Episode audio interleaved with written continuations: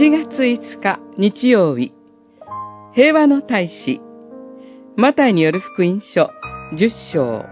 34節から42節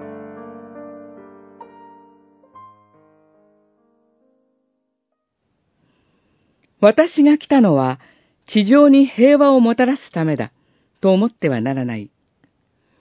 平和ではなく、剣をもたらすために来たのだ。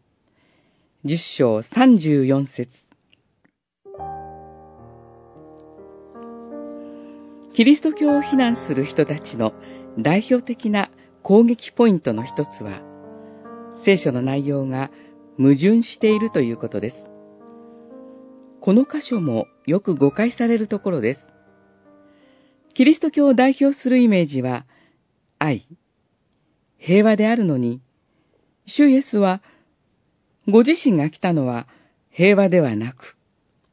剣をもたらすために来たのだ、と言われます。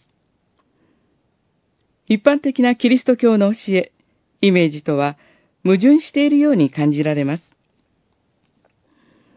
34節は、主イエスが平和を望まないとか、不和を起こすため来られたという意味ではありません。福音を伝えるときに、不可避な葛藤が生じるという意味です。福音がすべての人に歓迎されるわけではないからです。福音を受け入れた人と、そうではない人の間で必然的に争いが起こります。このような争いは、最も近い関係である家族の中でより深刻に発生します。キリスト者は